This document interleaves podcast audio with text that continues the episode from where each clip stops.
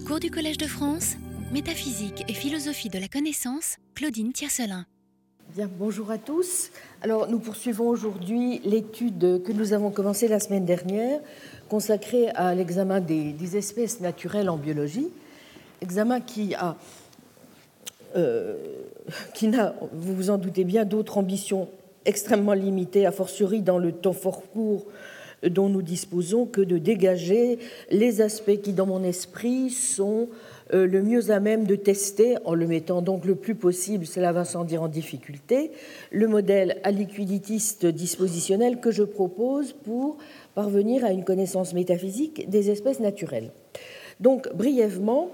comme à l'accoutumée, les points principaux que nous nous sommes déjà employés à montrer. Je suis partie du constat qui est le nôtre, d'intuition mêlée euh, que nous avons. D'une part, euh, euh, au fond, le, constat aussi d'une concordance entre l'image manifeste et l'image scientifique par l'observation que nous faisons de la grande diversité des espèces, de la biodiversité et des regroupements apparemment naturels entre elles. Et en même temps, d'où le contraste au fond qui nous vient assez rapidement à l'esprit, l'essentialisme, tout comme l'idée selon laquelle l'espèce renverrait à une espèce naturelle, natural kind, hein, euh, réelle, euh, l'espèce entendue au sens biologique du terme, euh, voilà qui semble une idée relativement problématique. Donc, nous avons donc en ce sens analysé le consensus anti-essentialiste et les arguments invoqués, en notant tout de même au passage que cela n'empêche pas certains, dans le sillage de thèses comme celle qui était défendue dans les années 70-80 par euh, Kripke et Putnam, de garder l'œil de Chimène, disais-je, pour les arguments essentialistes, aussi bien pour les espèces de la chimie que pour les espèces de la biologie, au moins pour certaines d'entre elles. Bon, mais en prenant au sérieux le consensus anti-essentialiste, qui voyons-nous à l'œuvre un premier argument, n'est-ce pas, qui repose sur l'idée de la supposée non-pertinence du concept de stabilité, qui va traditionnellement de pair avec celui d'essence dans l'essentialisme au moins traditionnel, même si, nous l'avons vu, l'immutabilité de l'espèce n'est pas en fait un argument d'irriment. Grosso modo, l'essentialisme traditionnel repose au fond sur trois thèses fondamentales. Un, tous les membres d'une espèce et eux seuls ont une essence commune. Deux, cette essence est une propriété ou un ensemble de propriétés que doivent avoir tous les membres de l'espèce. Et trois, l'essence d'une espèce est la cause des autres propriétés qui sont associées à cette espèce. Bien. Un deuxième argument euh, ensuite euh, invoqué donc par les anti-essentialistes est celui qui repose sur la euh, non-pertinence du critère des caractères essentiels, donc l'un des, l'un des éléments euh, de l'essentialisme traditionnel que je viens d'exposer,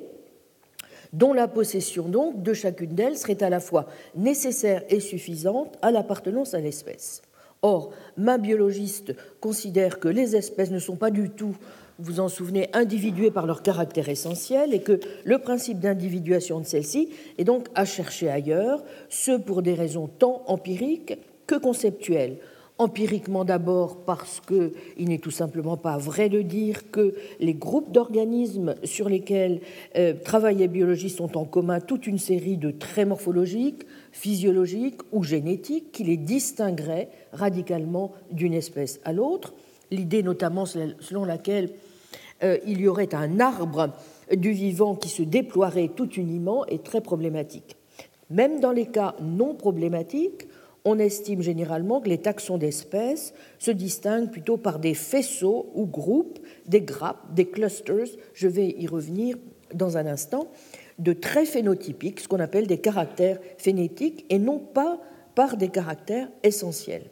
Disposerions-nous alors d'un meilleur critère si nous nous attachions cette fois aux traits génétiques de l'espèce Ici encore, non, puisqu'il est inexact aussi de prétendre qu'il y aurait une propriété génétique qu'auraient en commun les membres d'une espèce donnée et que n'auraient pas tous les membres des autres espèces, même si on peut trouver un nombre important de ressemblances génétiques entre les membres d'une seule et même espèce. Donc que ce soit au niveau euh, de la morphologie, au niveau chromosomique, au niveau génétique, les taxons euh, se distinguent plus par des groupes de traits covariants que par des essences qu'ils partageraient. Quant à un quatrième argument que l'on pourrait être tenté d'invoquer visant à montrer par exemple que les variations qui interviennent entre les membres d'une espèce ne sont pas en soi incompatibles avec un essentialisme que nous prônerions sur tel ou tel type d'entité, tant que les variations, au fond, se limitent aux propriétés qui sont accidentelles plutôt qu'essentielles à l'appartenance au type en question, ce n'est pas, on l'a vu, un bon argument non plus. En effet, car même si nous admettions cette nuance, il n'y a, semble, semble dire la biologie moderne, aucune raison de supposer que les variations intraspécifiques se limitent à des variations qui porteraient sur un ensemble de traits accidentels, tout en préservant l'invariance d'une quelconque essence commune. Au contraire, le darwinisme nous conduit même plutôt à dire l'inverse, n'est-ce pas? Nous devons nous attendre à trouver de la variation relativement à tous les traits de l'organisme, qu'il s'agisse de ses aspects morphologiques, physiologiques, comportementaux et génétiques. Pourquoi? Eh bien tout simplement parce que la variation phénotypique qui repose sur les gènes, la fameuse dérive génétique, est essentielle à l'opération même de la sélection naturelle. Et donc, si la sélection naturelle est ce qui explique pourquoi une espèce évolue au gré d'un certain nombre d'adaptations et de manières à produire des espèces différentes, comme le présuppose la théorie darwinienne, alors il faut bien admettre, si l'on veut que la sélection naturelle opère, qu'il existe de la variation au sein même de l'espèce. Il est donc impossible, n'est-ce pas, de s'abriter derrière cet argument pour réintroduire une forme d'essentialisme qui serait en quelque sorte un peu plus adaptable à la biologie. Bon, voilà donc pour les arguments empiriques en faveur de l'anti-essentialisme, mais on peut penser que l'anti-essentialisme s'impose aussi pour des raisons simplement conceptuelles, c'est-à-dire, euh, admettons en effet l'existence euh, dont les membres partagent un ensemble d'espèces dont les membres partagent un certain nombre de caractéristiques que ne partageraient pas d'autres espèces, rien ne permet, rien ne permet d'en conclure que les caractéristiques en question sont essentielles pour la détermination de l'appartenance à telle ou telle espèce. En d'autres termes, si tel membre de l'espèce produisait un descendant, par exemple, à qui manquerait l'une de ces caractéristiques, euh, par exemple parce qu'il c'est le produit d'une mutation, le plus, vraisemblable, l'avons-nous vu, est qu'on continuerait à le classer comme un conspécifique, comme quelque chose de proche, de voisin, de ses parents, plutôt que comme relevant d'une espèce radicalement différente. Donc, pour des raisons tant empiriques que conceptuelles, l'anti-essentialisme est, de prime abord en tout cas, plutôt convaincant. Alors, peut-on contourner de tels arguments peut-on contourner l'anti-essentialisme? Nous avons pour ce faire introduit des premiers euh, contre-arguments. Euh, un premier consisterait à opérer ici encore l'importante distinction qu'il y a lieu, du moins selon certains, de faire entre essentialisme appliqué aux espèces et essentialisme appliqué aux individus, en rappelant que les thèses relevant de l'espèce propre à un type d'entité et celles relevant de l'essence propre à un individu ne sont pas interchangeables ou sont logiquement indépendantes l'une de l'autre. Autrement dit, vous pourriez a priori, n'est-ce pas, admettre le bien fondé de l'essence d'un type d'entité ou d'un groupe d'entités, tout en admettant que le concept même d'essence individuelle n'aurait aucun sens. Et dans le prolongement de cet argument, vous voyez, euh, on pourrait aussi contrer donc euh, l'anti-essentialisme en montrant que cette distinction évidente de statut entre les énoncés existe, n'est-ce pas Qu'il y a une, distinction évidente de, statut entre les énoncés, donc sur le plan épistémologique, selon qu'ils relèvent des individus ou du type d'entité. Au fond, pour certains énoncés, sur l'essence individuelle, nous pourrions procéder de notre fauteuil euh, en nous livrant à toutes les spéculations a priori et autres intuitions modal confortable dont nous avons envie sans nous soucier de ce que les scientifiques ont à dire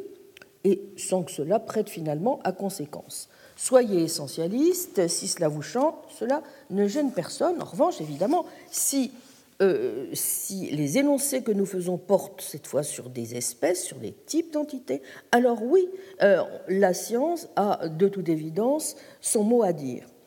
Bon, alors, comme je l'ai dit, il me semble que si nous nous autorisons une définition euh, aussi confortable en quelque sorte de l'essentialisme, sur la seule base donc d'une position de repli, il faut bien le dire, et reposant uniquement sur certains a priori fortement spéculatifs sur ce qui est définitionnel de l'individu, nous risquons fort de nous mettre assez vite en mauvaise posture relativement aux leçons que nous a fournies la science au fil de l'histoire. Et euh, ne serait-ce que même pour une très très bonne raison, qui est que pour un certain nombre de biologistes aujourd'hui, précisément, les espèces biologiques doivent être entendues non pas, nous l'avons vu, comme des espèces, kinds, n'est-ce pas, comme des types, mais comme des individus. Pourquoi? Et, quelles sont les conséquences de cette position extrêmement importante, défendue notamment par des auteurs comme euh, Hull ou Jeslin Eh bien, euh, si vous tenez les espèces biologiques pour des espèces, donc des types, n'est-ce pas, des kinds, alors vous avez affaire à des entités qui ne comportent aucune limitation spatio-temporelle. En revanche, les individus sont euh, des entités qui sont limitées par le temps et par l'espace. Les parties d'un individu doivent être euh, localisées, situées dans une région bien délimitée de l'espace et du temps pour être entendues comme des parties mêmes de l'individu. Il faut donc aussi, et nous allons voir à quel point c'est important euh, dans le modèle même que je souhaiterais proposer, il faut donc avoir une certaine conception de la manière dont ces parties, vous voyez, sont bel et bien connectées entre elles. Hein. Or, l'appartenance à une espèce ne comporte aucune restriction de ce genre. Euh, c'est d'ailleurs la raison pour laquelle euh, Hull, par exemple, conclut que les espèces biologiques ne sont pas des espèces euh, naturelles, mais des individus, et en particulier parce que, comme l'a rappelé Marc Ereflewski, ce sont des entités qui ont une généalogie, n'est-ce pas? Tous les organismes d'une espèce sont liés entre eux par des relations d'hérédité. Ce sont les descendants de conspécifiques ou de parents de conspécifiques ou des deux. Et de telles relations exigent que le parent et son descendant, ou leurs parties appropriées, soient aussi liés dans l'espace et dans le temps. Or, si tous les membres d'une espèce ne doivent pas être en contact avec tous les autres membres, ils doivent tous être liés au même nexus généalogique. Les membres d'une espèce biologique, en d'autres termes, doivent former une entité spatio-temporellement continue et donc spatio-temporellement restreinte. Ce sont des individus, non des espèces, ce qui n'interdit pas de penser par ailleurs que d'autres catégories d'entités biologiques peuvent être entendues comme des espèces naturelles. Enfin, il semble bien aussi que cela ait un sens de tenir les espèces biologiques pour des entités euh, historiques. Et ce, même si on ne les tient pas, j'y reviendrai, pour des entités conventionnelles, n'est-ce pas, au sens du moins où rien de naturel, n'est-ce pas, ne correspondrait à, euh, euh, à ces espèces historiques dans nos classifications. Idée qui vient du reste corroborer notre intuition assez banale, selon laquelle même si nous ne savons pas bien ce que sont au juste des propriétés génétiques essentielles, par exemple, eh bien, euh, il nous semble tout de même que les espèces doivent tout de même avoir quelque chose qui y ressemble. C'est cette idée, je crois, somme toute banale, qui explique pourquoi on a assisté dans les années récentes, en dépit des, des excellents arguments anti-essentialistes que je viens de résumer, n'est-ce pas, à ce que certains ont pu appeler un nouvel essentialisme biologique dont nous avons examiné les, arguments. Très rapidement, quel est l'objectif d'auteurs comme Griffiths, Okasha ou Laporte notamment, qui ont proposé euh, donc ce qu'on a appelé un essentialisme relationnel? Euh, Leur idée était de montrer, d'une part, que évidemment, l'essentialisme n'est pas incompatible avec la théorie darwinienne de l'évolution. Il suggère par exemple que le fait d'être euh, un descendant d'un ancêtre particulier est une condition nécessaire et suffisante d'appartenance à une espèce. Plus généralement, ils insistent sur le fait que l'essence est une propriété non pas intrinsèque, mais relationnel, et qu'il est facile de le constater eh bien, en examinant la plupart des critères auxquels font référence les biologistes contemporains pour définir ce qu'est une espèce. On pourrait donc, en quelque sorte, répondre, n'est-ce pas, à la question en vertu de quoi mon chien est-il un membre de Canis familiaris, non pas en invoquant son génotype ou son phénotype, mais plutôt en invoquant ses relations à d'autres organismes ou encore à l'environnement. pour ce faire, plusieurs arguments ont été invoqués, insistant moins, sur que sur la pertinence des concepts phénétiques, hein, qui s'appuient sur le concept, nous allons y revenir, problématique de ressemblance, hein, que sur des concepts qui reposent sur, un, l'échange reproducteur, deux, euh, le concept écologique de niche, trois, le concept phylogénétique. Très vite, le concept d'échange reproducteur, d'interfécondité, c'est celui qui correspond grosso modo au concept euh, par lequel Ernst Mayr, en 42 puis en 69, a défini ce qu'on appelle le concept biologique d'espèce. Une espèce est une population ou un ensemble de populations dont les individus peuvent effectivement ou potentiellement se reproduire entre eux et engendrer une descendance viable et féconde dans des conditions naturelles. Ainsi, l'espèce est la plus grande unité de, de population au sein de laquelle le flux génétique est possible et les individus d'une même espèce sont donc génétiquement isolés d'autres ensembles équivalents du point de vue reproductif, hein, ce qu'on appelle la barrière d'isolement reproductif. Donc l'idée euh, ici qui sous-tend, vous voyez, la position de mer, c'est que les, les discontinuités que nous pouvons trouver dans la nature et les clusters de traits phénétiques sont le résultat de restrictions imposées au flux génétique. Si le flux génétique entre les populations naturelles n'était pas absolument limité, eh bien, les divisions entre les espèces que nous constatons autour de nous n'existeraient tout bonnement pas. Donc, si on suit cette manière de voir les choses, on voit que le fait de diviser les organismes en espèces sur la base de l'interfécondité a du sens, puisque cela revient bien à identifier des unités qui jouent un rôle fondamental dans le processus évolutif et donc dans l'explication de la diversité biologique que nous constatons autour de nous. Hein. Autre concept, vous le voyez encore foncièrement relationnel, celui des niches écologiques. Donc, deux organismes sont dits membres de la même espèce dès lors qu'ils partagent la même niche écologique et exploitent le même ensemble de ressources en termes d'environnement et d'habitat. L'idée sous-jacente étant ici, en veillant toujours à rendre compte de l'existence de discontinuité dans la nature, de dire donc que le flux génétique a finalement une importance assez relative dans l'explication, et donc que les critères qui s'appuient sur les échanges reproducteurs ne permettent pas d'identifier des unités théoriquement importantes. L'occupation de niches écologiques, au contraire, est un élément explicatif important, car on peut ainsi expliquer pourquoi les traits phénétiques se sont regroupés en quelque sorte comme ils l'ont fait. Autre concept relationnel encore, donc, le concept phylogénétique, et c'est celui qui, vous le savez, identifie l'espèce en tenant compte de l'histoire évolutive. Les espèces sont alors les branches du nexus généalogique liées par des événements de spéciation et d'extinction. Elles apparaissent lorsqu'il y a séparation en deux dans le lignage et s'éteignent lorsque le lignage se divise ou lorsque tous les membres de l'espèce s'éteignent. Donc, les organismes appartiennent à une espèce selon le concept phylogénétique en vertu de leur position dans l'arbre phylogénétique. Bien, euh, vous et moi en particulier sommes des euh, membres de l'espèce Homo sapiens parce que nous relevons tous du segment sur le nexus généalogique dont l'origine remonte à quelques 300 000 ans à peu près en Afrique et qui n'a pas donné d'espèce fille depuis lors. Les concepts phylogénétiques d'espèces vont normalement de pair aussi avec une approche phylogénétique d'identification des taxa de rang supérieur. En tout cas, vous voyez que si ces analyses donc, qui mettent vraiment l'accent sur des concepts foncièrement relationnels, si ce genre d'analyse, euh, et si, si elles sont correctes,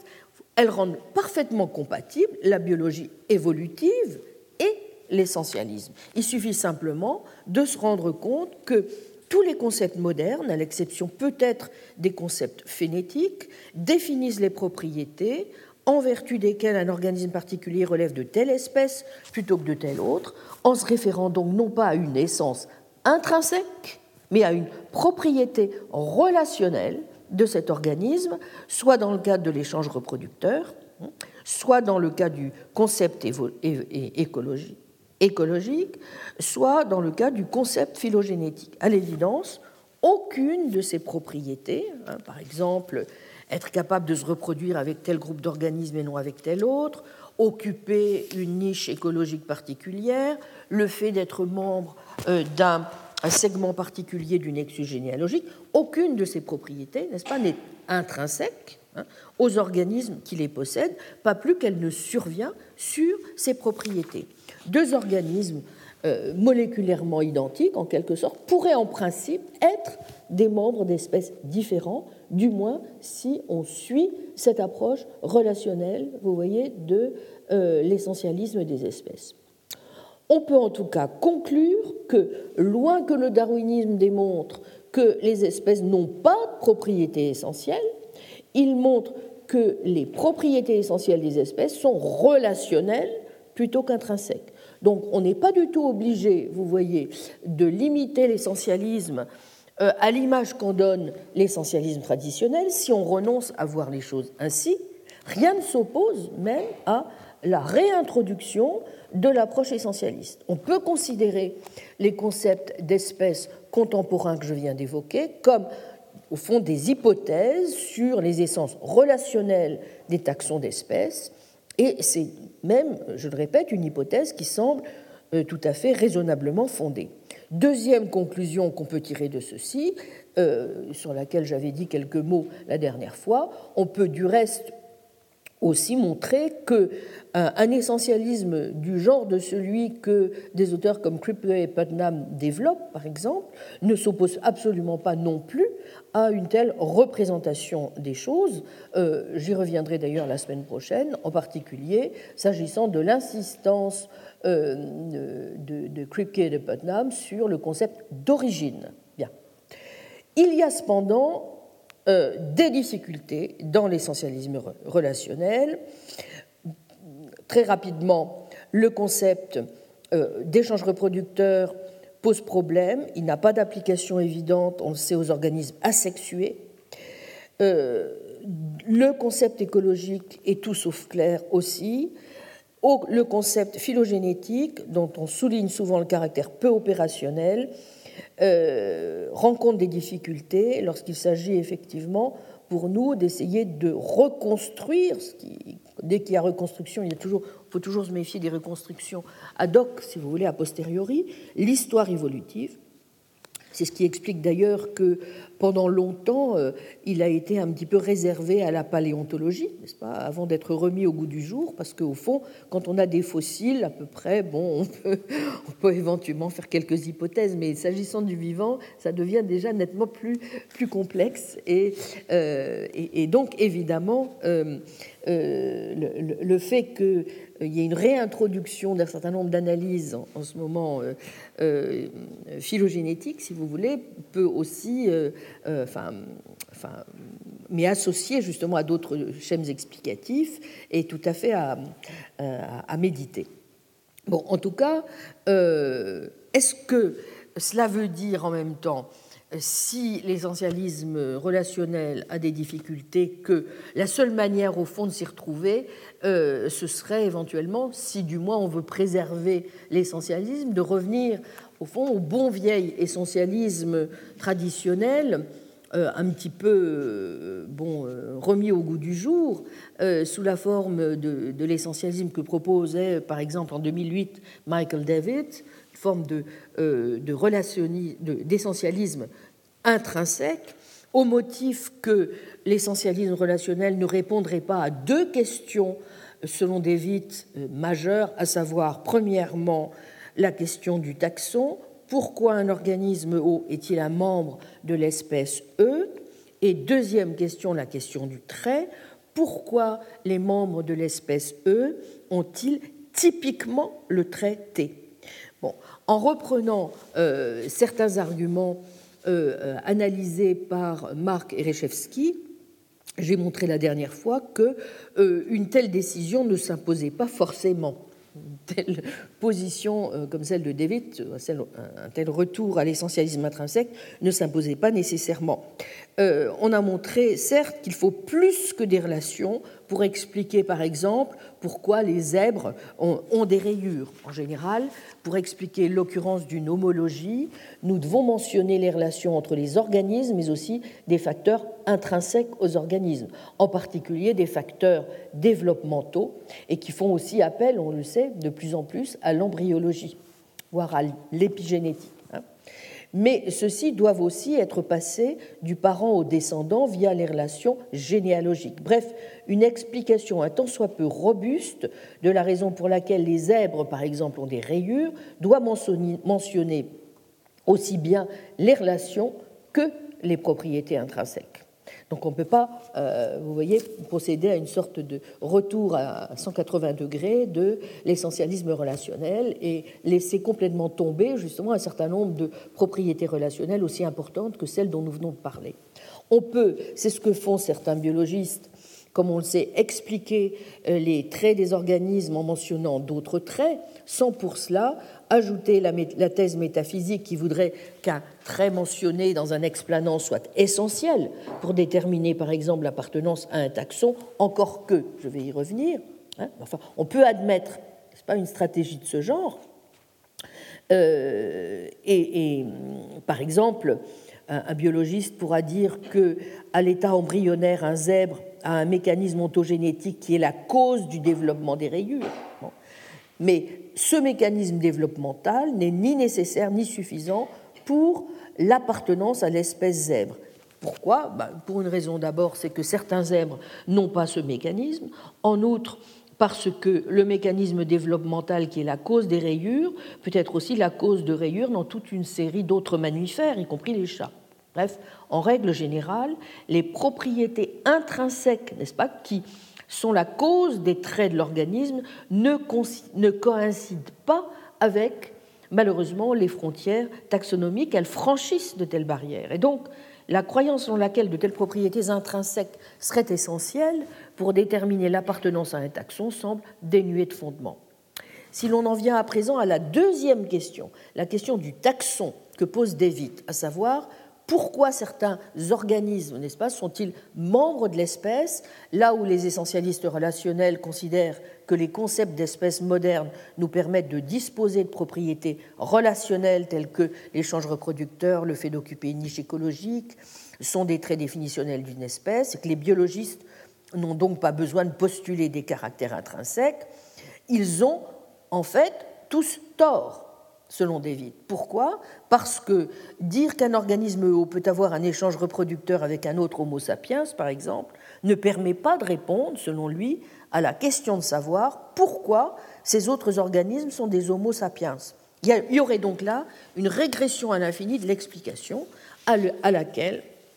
on ne peut, selon lui, mettre un terme que si l'on mentionne donc des propriétés essentielles intrinsèques des organismes. Mais là encore, on peut euh, évidemment lui objecter. Je crois que donc il ne faut pas du tout euh, revenir sur ce point, euh, à mon avis. Si on s'en tient à la théorie biologique, on peut tout à fait considérer que, par exemple, si E est une espèce interféconde, alors ces organismes ont des mécanismes de reproduction intrinsèques qui leur permettent de se reproduire entre eux. Certes, nous ignorons quels mécanismes intrinsèques sont les mécanismes qu'ils permettent, mais nous n'ignorons pas que des mécanismes intrinsèques sont des mécanismes qui sont bien la cause du fait que tel organisme est un membre de telle ou telle espèce. Mais pour comprendre ces mécanismes, il nous faut nous tourner vers les relations. La population particulière, les relations généalogiques entre les organismes et le fait, en l'occurrence, que les populations sont généalogiquement liées dans un seul lignage. Donc, les relations, j'y insiste de nouveau, sont bien explicativement prioritaires dans l'explication de l'identité du taxon. Ce ne sont pas les propriétés intrinsèques. Donc, c'est un point qu'accorde Marc Erechevski et euh, je, je, le suis absolument sur ce point. Je dirais que Une manière de renforcer encore ce point, c'est de noter que si certains aspects de l'organisme d'une espèce peuvent être changés, il en est d'autres en revanche que l'on ne peut modifier dans le pool génétique. Alors, faut-il en conclure que l'essentialisme relationnel euh, lui-même serait correct? Pas forcément, euh, notamment parce que euh, premièrement, nous l'avons vu, les concepts que j'ai évoqués ne sont pas dénués eux-mêmes de certaines obscurités. Deuxièmement, parce que bien souvent, l'essentialisme relationnel euh, est conçu par ses, défenseurs comme la description de conditions nécessaires et suffisantes, nous l'avons vu, d'appartenance à une espèce, bien plus que comme un modèle explicatif. Mais le problème alors est celui-ci, euh, qu'a fort bien identifié Erechevski, euh, si les relations qui servent de conditions d'identité à une espèce ne sont pas centrales pour expliquer les traits typiques entre les membres d'une espèce, alors de telles relations, bah, tout simplement, ne sont pas des essences. Et donc, euh, l'essentialiste relationnel a tendance, au fond, à rejeter une idée qui est tout de même au cœur de l'essentialisme, savoir que l'essence joue un rôle central pour expliquer les, caractères typiques des membres d'une espèce. Bon. Et que l'essentialisme soit relationnel, si vous voulez, euh, ne change rien, au fond, à ce principe qui est quand même un principe fort de l'essentialisme que vous trouvez d'Aristote à Locke en passant par euh, Kripke, David euh, et, et autres essentialistes contemporains. Donc, si on renonce à cette composante explicative de l'essentialisme, évidemment, on renonce à un trait quand même très très important qui permet de distinguer entre, notamment entre essence réelle et nominale. Bien. Donc, même si euh, cela permet de démarquer euh, évidemment les membres d'une espèce, cela n'explique pas les traits typiques d'une espèce. Et donc, il y a tout lieu de penser qu'une approche euh, des espèces naturelles qui viserait à servir les espèces de la science doit préserver ce caractère explicatif. Et donc, euh, si l'essentialisme euh, relationnel n'est pas un essentialisme, alors évidemment, je, pense que, en dépit de ses qualités, il présente un obstacle majeur. Bon, puisque, je vais y revenir maintenant, tout modèle essentialiste qui refuse de rendre compte à un moment donné de ce qui assure le lien entre les relations et ce qu'elles relient manque quelque chose, à mon sens, de fondamental. Mais faut-il pour cela en conclure que nous devons à ce moment-là renoncer à tout modèle essentialiste pour rendre compte des espèces en biologie? Je ne le crois pas. Mais avant de proposer donc ma propre approche, il me faut dire un mot tout de même d'un autre modèle qui présente à bien des égards des attraits et dont euh, je conserverai d'ailleurs dans mon propre, ma propre approche un certain nombre de caractéristiques. C'est celui dit du modèle des clusters ou grappes homéostatiques de propriété. Alors, de quoi s'agit-il ici? Eh Bien, il s'agit en effet, me semble-t-il, d'un modèle intéressant. Donc, c'est à ça que je voudrais maintenant, de cela que je voudrais commencer par dire quelques mots, qui a été conçu comme une alternative intéressante, du moins au modèle essentialiste traditionnel, et sur lequel avait du reste insisté en 2001 Yana King dans son cours au collège sur les classifications naturelles. Et Yana King notait en particulier euh, son intérêt pour le modèle de, donc de celui qui en est l'initiateur, à savoir Boyd, euh, même si euh, Hacking finissait par rejeter le réalisme de Boyd, euh, parce que, en particulier, il lui semblait que le modèle du cluster était supérieur à un autre modèle, précisément, qui reposerait sur quelque chose comme le concept de ressemblance, n'est-ce pas? Et, et, et, et Hacking disait ceci, au fond, on a là une catégorie désignée, je le cite, par le mot anglais cluster, apparenté par l'étymologie à grappe, une grappe de raisin. Une grappe, dit Hacking, n'est pas une collection arbitraire de raisins, mais des raisins poussant naturellement sur leur tige. Et il disait, ce pourrait être une métaphore heureuse pour la classification naturelle. Mais à l'époque, Hacking considérait que l'idée même de classification naturelle avait une pertinence, ce en quoi il a, comme je l'ai dit lors de ma première leçon, un petit peu, euh, un peu changé. En réalité, euh, Boyd, euh,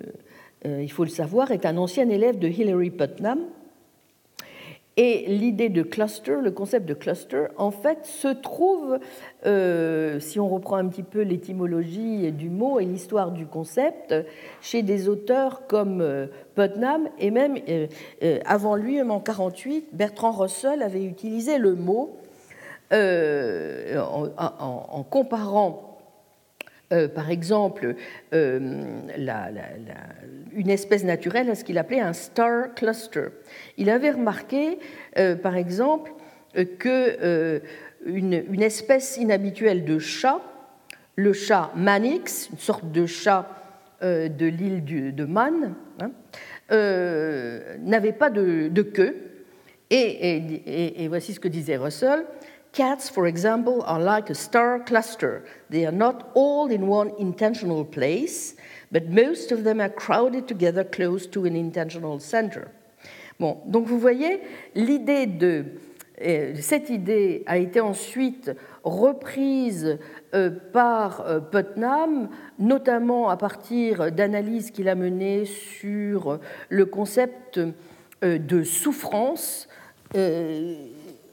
dont il a montré que finalement le concept wittgensteinien de ressemblance de famille n'était peut-être pas forcément le plus approprié. Mais en tout cas, l'idée de l'idée de Putnam en utilisant ce concept, c'était quand même aussi déjà, et, Hacking voilà donc quelque chose d'intéressant, de montrer qu'au fond, il y a dans le cluster l'idée que quelque chose comme des délimitations précises est une idée qui n'est pas juste, qui ne rend pas compte, si vous voulez, de la réalité des choses. Et donc,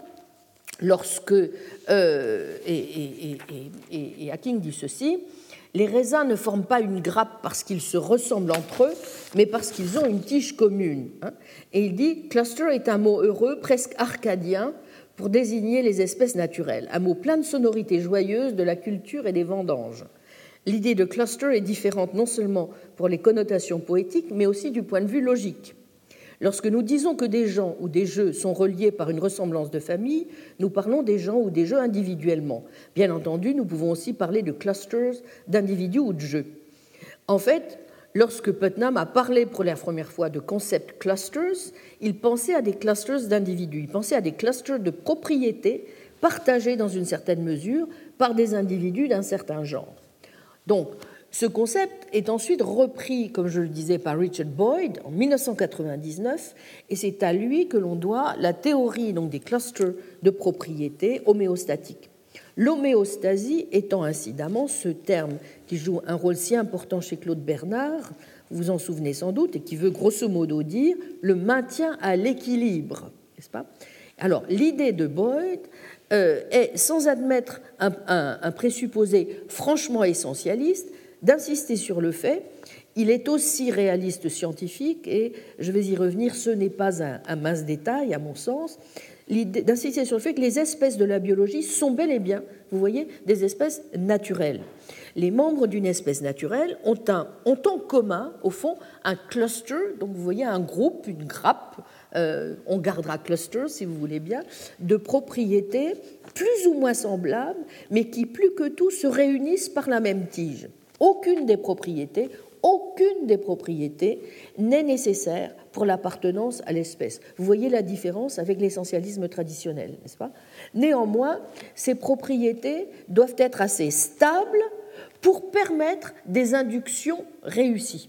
En d'autres termes, elles doivent être assez stables pour que nous puissions prédire qu'un membre d'une espèce naturelle aura, avec une certaine probabilité mesurable, certaines propriétés. Par exemple, les membres de l'espèce Canis familiaris partagent des propriétés semblables, en sorte que si nous savons qu'un organisme est un chien, alors nous pouvons prédire avec une certaine probabilité, et non donc pas tout à fait au hasard, vous voyez, euh, qu'il aura quatre pattes. Hein. Bon, selon la théorie des clusters, la co-occurrence des propriétés entre les membres d'une espèce naturelle est euh, causée par des mécanismes homéostatiques que l'on retrouve entre les membres de l'espèce donnée. Les membres de Canis familiaris sont exposés à des mécanismes homéostatiques tels que l'échange reproducteur, l'ancêtre commun et certaines contraintes développementales communes. Ces mécanismes, donc, sont la cause pour laquelle les membres de Canis familiaris partagent un certain nombre de traits semblables. Vous voyez que les avantages du modèle sont relativement évidents. On n'a pas besoin d'une propriété commune, on insiste sur le rôle des relations, sur le fait ensuite que l'essence n'est pas, forcément intrinsèque, et sur le concept d'homéostasie.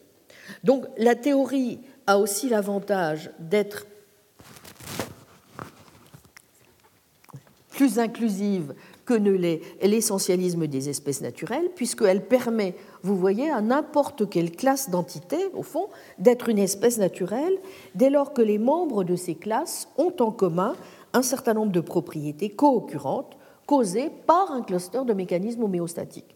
Non seulement donc les espèces biologiques sont des espèces naturelles, mais c'est le cas d'autres entités biologiques. Par exemple, la classe de tous les mâles est une espèce naturelle dès lors que les mâles ont entre eux assez de ressemblances causées par un ensemble commun de mécanismes homéostatiques. Donc, même si la théorie laisse tomber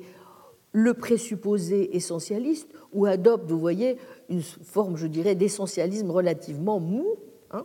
euh, elle garde bien l'enjeu essentialiste qui consiste à mettre en lumière, et c'est un point que, que, Yana King a eu tout à fait raison de, souligner, euh,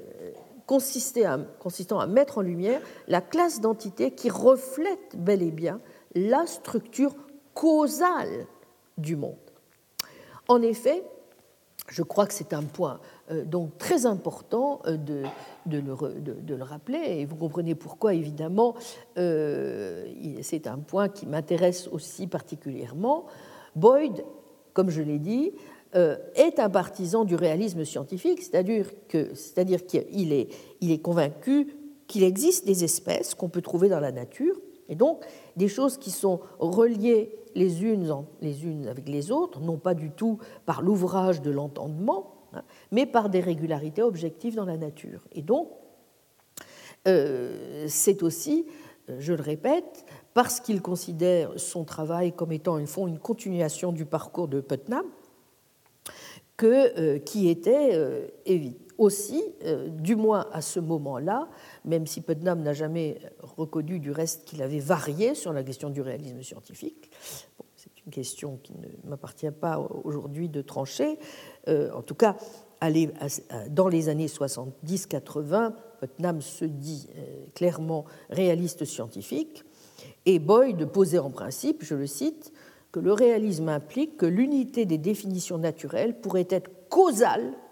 causale plutôt que conceptuelle.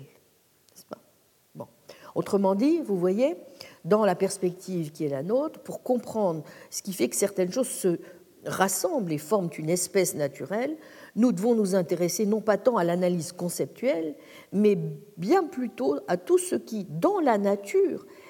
est la cause, n'est-ce pas, qui permet de comprendre euh, qu'elle soit constituée euh, en espèces. Donc c'est le concept de clusters, euh, pour les choses, par exemple, d'une espèce donnée K, le cluster de propriétés partagé par la plupart des membres de K, qui tient sa cohésion du cluster de certains processus causaux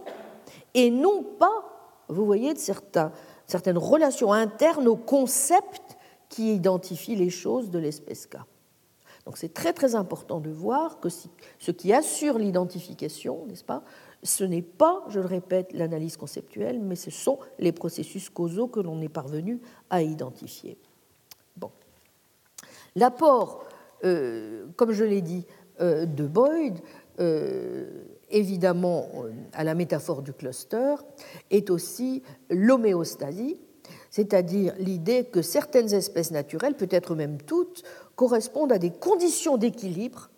vous voyez, qui existe dans la nature et qui reste stable grâce à une sorte, au fond, de processus causal autocorrecteur. Qu'une espèce biologique permette l'induction et l'explication en biologie dépend de traits imparfaitement partagés et liés de façon homéostatique qui caractérisent ses membres du point de vue morphologique, physiologique, comportemental.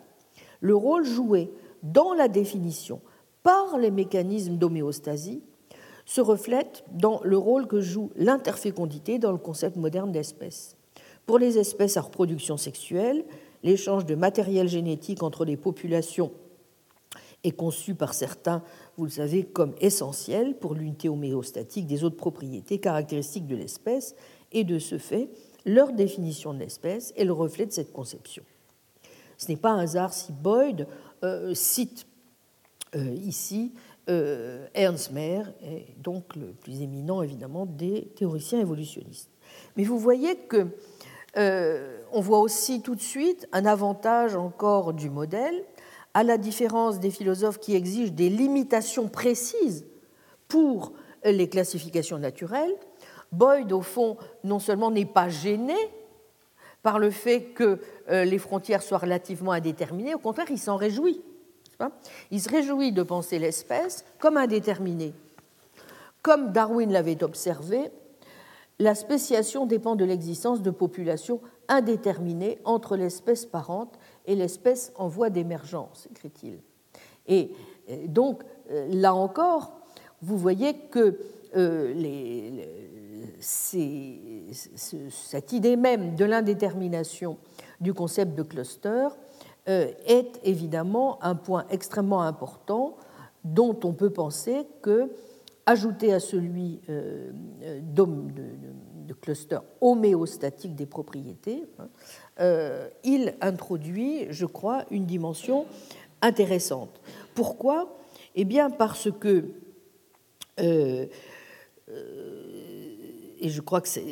ça peut être évidemment un, avantage du modèle qu'on peut retenir, euh, du moins euh, des auteurs comme Hacking et John Dupré euh, n'ont pas totalement tort d'y voir un avantage tout à fait important, c'est que, si vous voulez, cela permet, si vous, n'avez, si vous avez un caractère un petit peu, je dirais, non, complètement rigoureux ou un peu flottant, un peu flexible, au fond, euh, de la théorie des classifications naturelles. Cela vous permet, par exemple, d'assimiler à des espèces naturelles beaucoup plus de regroupements biologiques que ceux qui sont admis dans une étude stricte de systématique en biologie. Hein. Et c'est ce qu'il fait. C'est que justement, il revendique un grand nombre d'espèces naturelles que les biologistes stricts veulent exclure. Or, c'est un peu, comme je le disais, en ce sens que va aussi un auteur comme John Dupré, pour qui rien mais là peut-être conclut-il, je vais y revenir de façon un peu rapide aussi, que rien ne permet de dire que les espèces, excepté les taxa supérieurs, constituent des classes qui comporteraient des essences, ni même des classes précisément délimitées. Rien ne permet de penser, euh, considère Dupré, qu'il y a une classification parfaitement bonne des êtres vivants. Il y a des conceptions concurrentes de la vie, et chacune engendre sa propre notion de classification naturelle. On pourrait donc dire que parmi ces conceptions, eh il y a la phénétique, fondée sur l'arbre de l'évolution, le cladisme, fondé sur des comparaisons formelles de morphologie et de fonction, mais au fond, point ne serait besoin, vous voyez, de prendre position entre ces différentes conceptions. Optons pour le pluralisme.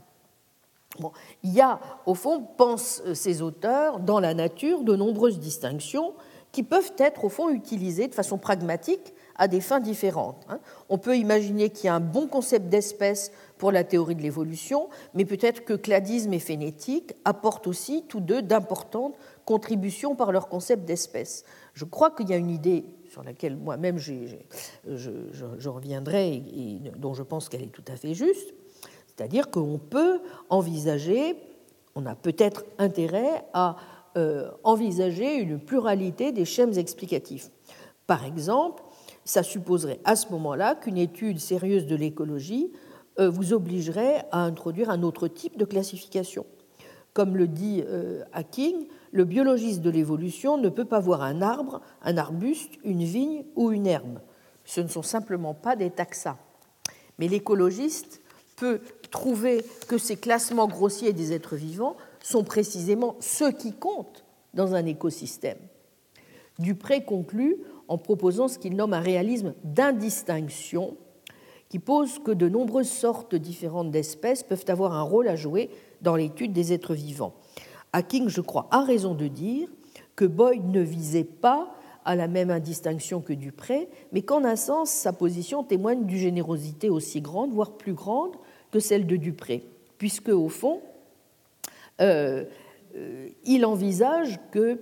euh, l'idée d'espèces homéostatiques convienne pour beaucoup d'espèces ordinaires qui ne sont pas en effet préservées par la systématique contemporaine. Vignes, herbes, arbustes, arbres. Le pin et l'érable présentent beaucoup de différences, mais ce sont avant tout des arbres. Ils ont un tronc qui pousse verticalement, ils sont en compétition pour la lumière. Dans les environnements propices aux arbres, il y a un noyau de propriétés qui se renforcent mutuellement et qui constituent un ensemble, un cluster. Et il faut posséder beaucoup de ces propriétés pour un malheureux arbre s'il veut espérer survivre, comme vous le savez. Bien, donc, je pense qu'un autre avantage aussi euh, du modèle de Boyd, évidemment, c'est qu'il peut convenir à un grand nombre d'espèces géologiques dont les définitions sont quelquefois euh, un peu confuses. Il se pourrait, par exemple, que l'homéostasie s'accorde mieux avec une histoire naturelle qu'avec la biologie ou la chimie moderne. Sans doute, euh, Boyd, qui était euh, un réaliste assez euh, pur et dur euh, n'aurait pas admis énormément d'espèces naturelles dans son autologie qui ne soient pas des espèces pures comme l'or pur ou l'eau pure, mais après tout, c'est vrai aussi que on peut considérer que il aurait été sensible au fait, il serait sensible aussi au fait que euh, on peut considérer que des noms de masse tels que eau et or sont bien, en un sens, des substances que l'on peut euh, euh, considérer comme étant homéostatiques. Voici ce que dit, ce que dit Hacking, je crois qu'il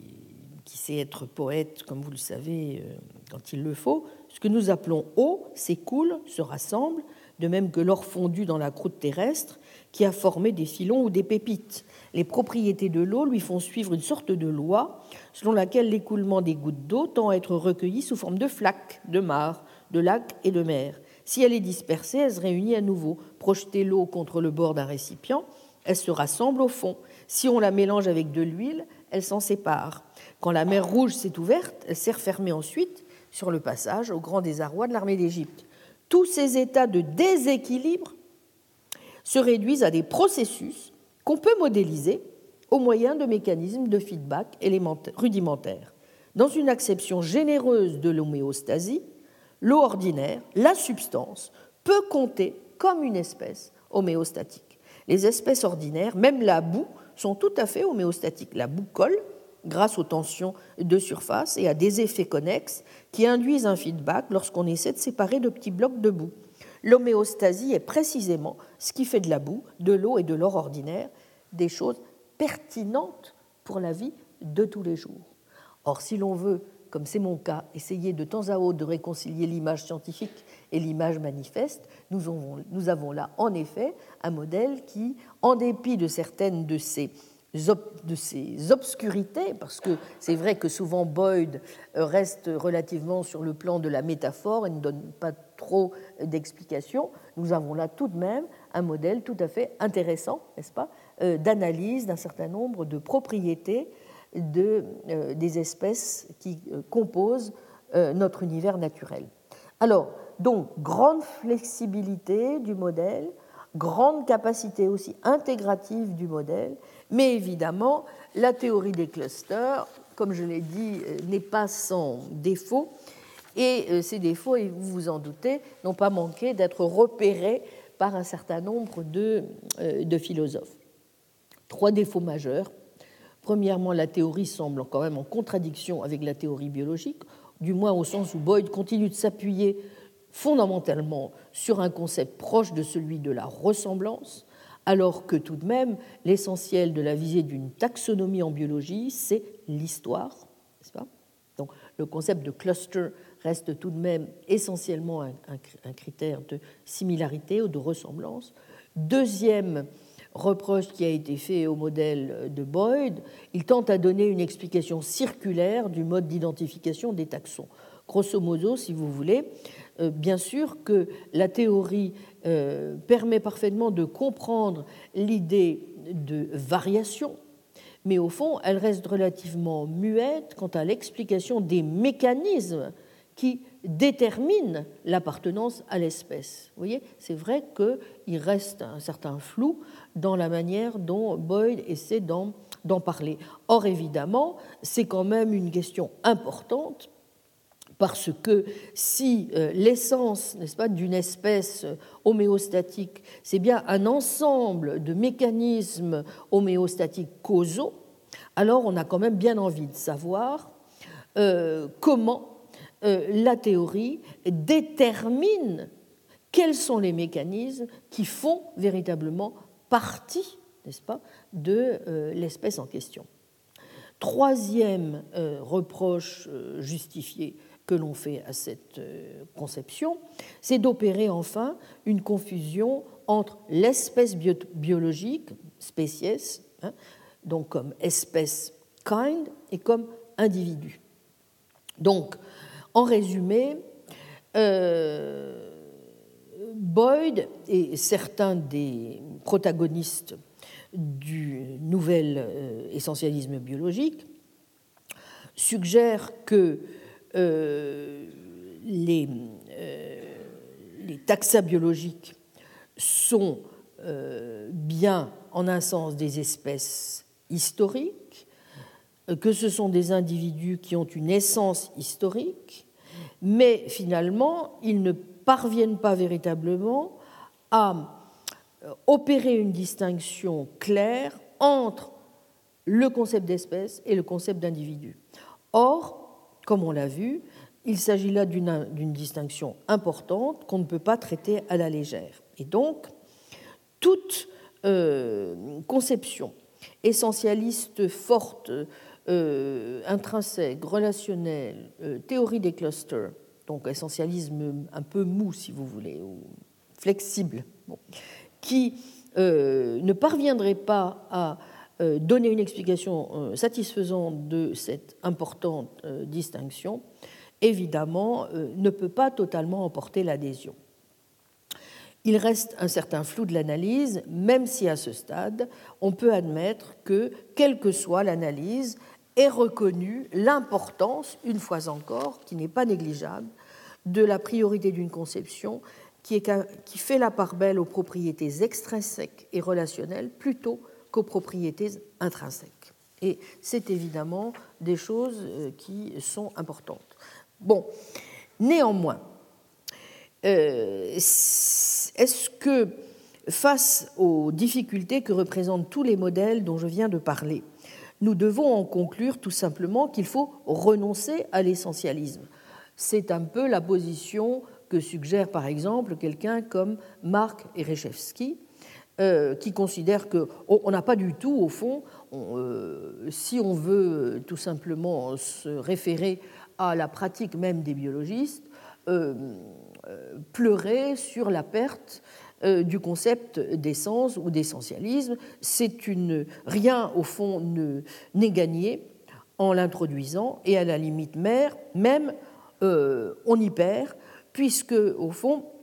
en l'adoptant euh, on, en, revient à multiplier des entités plus que nécessaires, n'est-ce pas? Euh, et que euh, cela ne permet pas d'introduire les distinctions dont on a besoin au niveau explicatif entre des choses aussi importantes que ce qui a trait à une espèce et ce qui a trait à un individu. Bref, si on résume les choses, la théorie des clusters est en contradiction avec la théorie biologique parce qu'elle privilégie tout de même la ressemblance sur l'histoire pour classifier les organismes. un essentialisme intrinsèque à la dévite est en contradiction avec la théorie biologique parce qu'il euh, se euh, met du côté, au fond, euh, de propriétés intrinsèques alors qu'il devrait plutôt privilégier les relations, pour rendre compte de l'appartenance euh, à un, taxon. Enfin, euh, l'essentialisme relationnel perd de vue totalement ce qui est au fondement même de toute perspective essentialiste, à savoir la nécessité de faire mieux que d'écrire, mais d'expliquer, et donc d'expliquer en effet pourquoi euh, certaines propriétés sont centrales pour rendre compte des traits typiques que peut avoir une espèce. Bon, alors, si euh, aucun de ces modèles n'est le bon, est-ce que nous devons euh, conclure qu'il faut renoncer à l'essentialisme? Je crois que si nous renonçons à cela,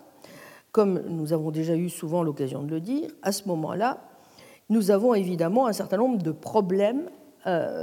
qui restent tout à fait euh, non résolus et qui ne sont pas minces. Premier problème, comment expliquer alors les liens,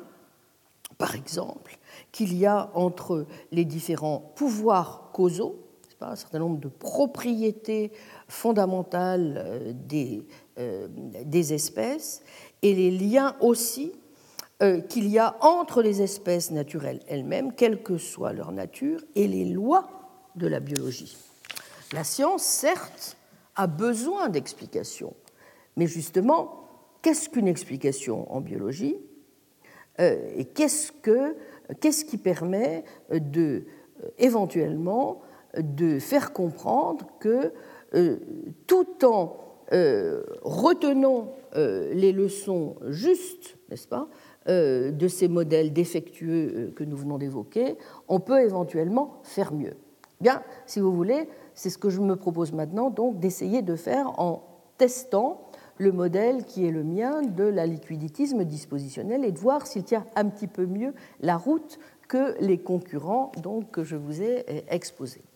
Il me faut pour cela vous rappeler très brièvement les principes fondamentaux, rafraîchir un peu la mémoire et rappeler donc les principes n'est-ce pas, euh, euh, sur lesquels je m'appuie.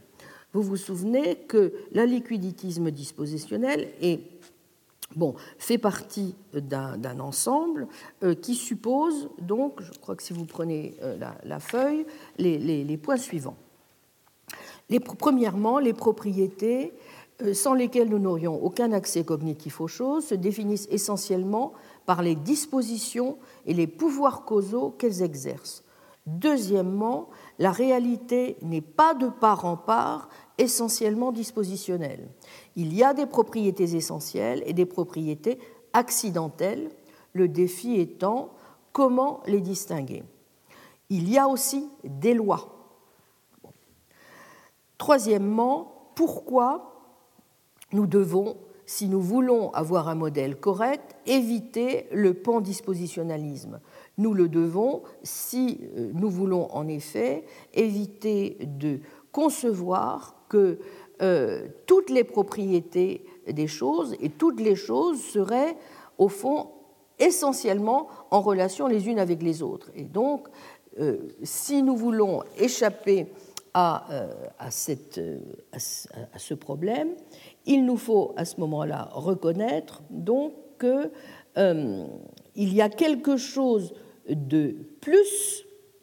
que des relations dans, dans la nature, et ce plus, comme euh, j'ai essayé de le montrer, euh, je ne vais pas le reprendre en détail, euh, est constitué notamment par le fait que nous devons introduire à un moment donné une forme d'essentialisme étroit que j'ai appelé aliquiditisme, et que nous devons d'autre part essayer de comprendre comment les propriétés dispositionnelles elles-mêmes s'inscrivent dans un réseau de lois. En résumant les choses, je rappelle donc les quatre hypothèses fondamentales de ce modèle. Premièrement,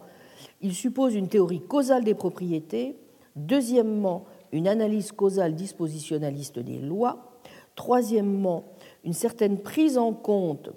de certains mécanismes téléologique et pas purement efficient de la causalité, mais la téléologie n'étant pas entendue, et nous verrons que c'est important au sens d'une intention ou d'un but, mais en un sens euh, euh, qui peut être euh, assimilé par évidemment la biologie évolutive et qui n'est pas du tout, qui ne suppose pas du tout de ma part la volonté d'introduire quelques perspectives lamarckiennes ou vitalistes dans le modèle, vous vous en doutez. Bon, mais et quatrième point enfin, donc, à liquiditisme.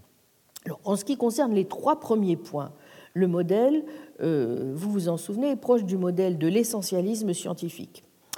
L'essentialisme scientifique, c'est un modèle qui traite les espèces naturelles, événements, processus, et pas seulement des objets et des substances. Euh, deuxièmement, les propriétés essentielles des espèces les plus fondamentales des choses ne sont pas simplement les qualités premières du mécanisme classique, elles incluent aussi des pouvoirs causaux, des capacités, des propensions, des pouvoirs d'agir et d'interagir. Donc des propriétés foncièrement dispositionnelles qui reposent sur des dispositions, des capacités à agir et à réagir de différentes manières selon les circonstances et selon l'environnement dans lequel se trouvent ces propriétés. Donc, ces propriétés dispositionnelles sont fondamentales, elles ne dépendent d'aucune autre propriété. Hein, par exemple, un proton peut se définir au moyen d'une définition réelle, comme toute particule qui se comporte comme le font les protons, car aucun proton ne peut manquer de se comporter de cette manière, aucune particule autre qu'un proton ne peut imiter ce comportement. Donc, l'identité du proton en tant que proton, c'est ce qui se définit par son rôle causal les lois régissant le comportement des protons et leurs interactions ne sauraient être purement accidentelles. L'essentialisme scientifique nie donc la contingence des lois de la nature. Les lois sont métaphysiquement nécessaires et partant vraies dans tous les mondes possibles. Bien. Alors, pour éviter un certain nombre de problèmes majeurs que pose l'essentialisme c'est-à-dire d'une part le pan-dispositionnalisme qu'à mon sens il n'élimine pas, et d'autre part la confusion qu'il fait aussi relativement à une conception de l'essence entre une conception purement modale ou nécessitariste de l'essence et une conception que je, je juge nécessaire d'introduire dans l'essentialisme pour rendre compte de ce que c'est que l'identité ou la nature d'une chose, j'ai proposé justement un autre modèle essentialiste, vous vous en souvenez, c'est-à-dire dont les caractéristiques sont principalement les suivantes. L'essence, telle que je conçois les choses, n'est pas une quiddité statique ou une substance ou une pure espèce naturelle ou encore un pur faisceau d'habitude, c'est plutôt un quelque chose foncièrement dispositionnel proche à certains égards du structuralisme causal ou relationnel. Mon point de départ est avicénien, principe de neutralité, d'irréductibilité de la nature commune, idée que certaines réalités métaphysiques ne se réduisent ni à des choses physiques ni à de simples non conventionnels, puisque leur unité réelle, si elle est bien découverte par l'intellect, n'est pas produite par lui. Enfin, l'aliquiditisme n'est pas un quiditisme, il n'y a pas d'exeitas primitive, supériorité de ce modèle essentialiste, donc sur un modèle purement modaliste de l'essence. Bien, l'enjeu est évidemment de montrer que la source réelle d'intelligibilité d'une chose n'est pas le comportement d'une chose, qui reviendrait à opérer selon une conception beaucoup trop statique à mon sens de l'essence, mais un ensemble donc de dispositions générales qui vont affecter la manière dont l'objet tendrait à se comporter dans certains types de circonstances. Et donc, on définit mieux l'essence en termes donc non de propriété intrinsèque, n'est-ce pas, mais de propriété relationnelle ou dispositionnelle, conditionnelle et mutuelle, ou de groupe, de cluster de pouvoirs causaux. Vous comprenez mieux maintenant pourquoi le modèle de Boyd euh, est évidemment un modèle que je trouve à certains égards extrêmement sympathique. Bien. Alors, toute la question est de savoir, n'est-ce pas, comment nous testons donc maintenant ce modèle. Est-ce que nous pouvons euh, considérer que, en fonction d'un certain nombre de, choses euh, qui doivent être prises en compte par la biologie, euh, nous devrions trouver qu'il passe relativement bien donc l'examen. Bien, je crois que si nous voulons l'évaluer, nous devons premièrement, en effet, être capables de montrer premièrement que l'essence est, si nous voulons maintenir quelque chose comme une forme d'essentialisme qui tienne la route, n'est-ce pas, que l'essence est relationnelle. C'est-à-dire insister sur le caractère foncièrement extrinsèque et non intrinsèque de l'essence, on l'a vu. Ce sont des. Euh, la biologie, je crois, tout à fait en faveur, en effet, d'un certain nombre euh, d'arguments qui s'opposent à l'idée de critères intrinsèques comme étant définitionnels de ce que c'est qu'une espèce. Je, pense qu'on retrouve aussi une, telle idée, notamment dans euh, la systématique cladistique. Euh, comme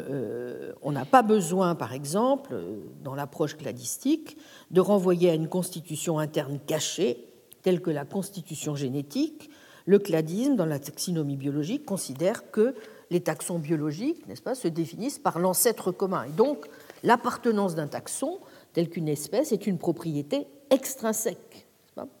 Donc, je dirais que le, cladisme, allié à l'essentialisme, peut parfaitement, euh, n'est-ce pas, euh, cadrer, en tout cas, avec un certain nombre d'éléments mis en valeur par le modèle. Deuxièmement, euh, insistance dans mon modèle aussi sur le fait qu'on doit concevoir l'essence comme un pouvoir causal. Alors là, il me semble que nous avons, je crois, dans le concept même de la biologie évolutive, qui est le concept de fitness, un certain nombre de caractéristiques qui nous permettent là encore d'étayer ou de montrer que le modèle est particulièrement pertinent. Vous vous souvenez que, bon, grosso modo, si je résume les caractéristiques majeur du concept de fitness, euh, on pourrait dire que ce qui est intéressant dans le concept, indépendamment de la question de savoir s'il existe une seule définition de l'évolution biologique ou s'il existe des concepts différents saisissant différentes particularités, bon, il est clair que l'évolution biologique est un fait, elle existe. Les fréquences des gènes ou allèles, les combinaisons de gènes, les types de réplicateurs changent. Donc toute la question est donc vous savez, non pas de nier l'évolution, mais d'en comprendre le mécanisme. On peut, pour expliquer ce mécanisme, préférer une approche adaptationniste en privilégiant le principe de la sélection naturelle, ou une approche non adaptationniste en insistant sur le fait que les mutations s'opèrent au moins autant du fait de la dérive génétique, qui constitue une variation donc des fréquences génétiques liées au mode de reproduction, ainsi qu'à la taille d'une population donnée, que du fait de la sélection naturelle. Mais dans les deux cas, il y a dans la biologie évolutive un concept clé qui est celui de fitness, que très généralement, très schématiquement, on définit comme la valeur sélective adaptative. On peut certes en effet considérer que grâce à la complétude causale, nomologique et explicative, la physique est en théorie capable d'expliquer l'évolution. Par exemple, selon un schéma mécaniste et réductif en déterminant toutes les causes possibles, mais en même temps, vous le savez aussi, recourir à la physique pour comprendre l'évolution serait d'une part irréaliste, parce que trop complexe dans la pratique, et d'autre part limité, car euh, euh, le modèle serait incapable de mettre en évidence des similarités causales entre des cas différents d'évolution, comme la biologie en est capable, en faisant, elle, précisément abstraction de certains détails et de certaines différences physiques pour montrer les similarités entre, par exemple, l'évolution d'une population bactérienne, celle d'une population de petits pois et celle d'une population de lions, il est indispensable, comme l'a montré Christian Sachs dans son, très, beau volume euh, sur la philosophie de la biologie en particulier, de faire momentanément abstraction de certaines de leurs différences physiques. Bien justement, c'est ce niveau d'abstraction qu'on euh, peut regretter naturellement, mais qui en même temps est tellement indispensable et qui est fourni intuitivement par la biologie, qui est capable là, en la circonstance, de comparer, n'est-ce pas, ces trois populations en termes de fitness, en dépit de leurs importantes différences hein, euh, physiques. Et je crois que ce qui est évidemment intéressant dans ce concept foncièrement relationnel, et dispositionnel du concept de fitness, hein, que vous définissez généralement par euh, la capacité de survie et par la fréquence de reproduction, hein, le degré de fitness de l'organisme étant admis euh, qu'il survient sur des, propriétés, euh, des propriétés physiques se définissant par le nombre de descendants, lui-même, nombre lui-même influencé par la probabilité de survie des organismes, il est important de voir que euh, ce concept n'a pas évidemment seulement une valeur descriptive il fonctionne bel et bien, c'est ce qui fait son intérêt, comme un modèle d'explication causale. Alors, bien entendu, le modèle, pour cette raison même, n'est pas totalement dépourvu d'incertitude et ne peut de toute manière euh, être entendu que si nous faisons appel, comme c'est souvent le cas en biologie, à des probabilités, n'est-ce pas? Mais il n'empêche que la, fitness euh, peut parfaitement se comprendre comme une sorte de, justement, de propension euh, ou d'aptitude, de disposition à survivre et à se reproduire, plutôt que comme une mesure de reproduction effective. Et donc,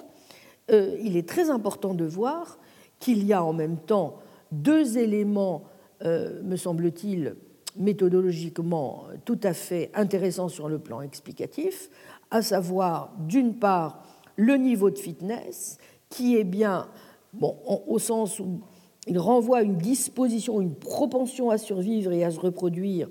à quelque chose de statique qui ne change pas au fil du temps. Donc ça permet évidemment de conserver une certaine robustesse au schéma explicatif. Et en même temps, c'est aussi le renvoi à la manifestation de la fitness qui a lieu ou qui n'a pas lieu précisément en fonction de l'évolution du contexte environnemental. Et vous voyez, Cela suggère donc fortement d'interpréter la définition du niveau de fitness comme une distribution de probabilité relative à la descendance de l'organisme et euh, comme étant uniquement, au fond, euh, de, ce point de vue, euh, quelque chose dont on ne peut donner la définition que si on se situe, au fond, tout simplement, ou qu'on résume cette distribution à une euh, à une simple moyenne arithmétique, mais on voit en même temps qu'il est nécessaire, si on veut que le modèle de fitness soit opérant, d'intégrer, d'incorporer à, sa définition la dimension temporelle de la manifestation de la disposition. Et donc,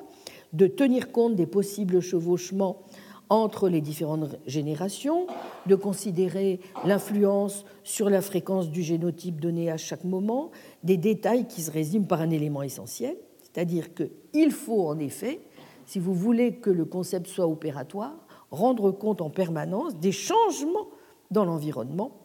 en fonction de leur pertinence à l'échelle temps de chacun des organismes. Ce qui veut dire que l'approche dispositionnaliste, vous voyez, est tout à fait intéressante dès lors qu'elle intègre aussi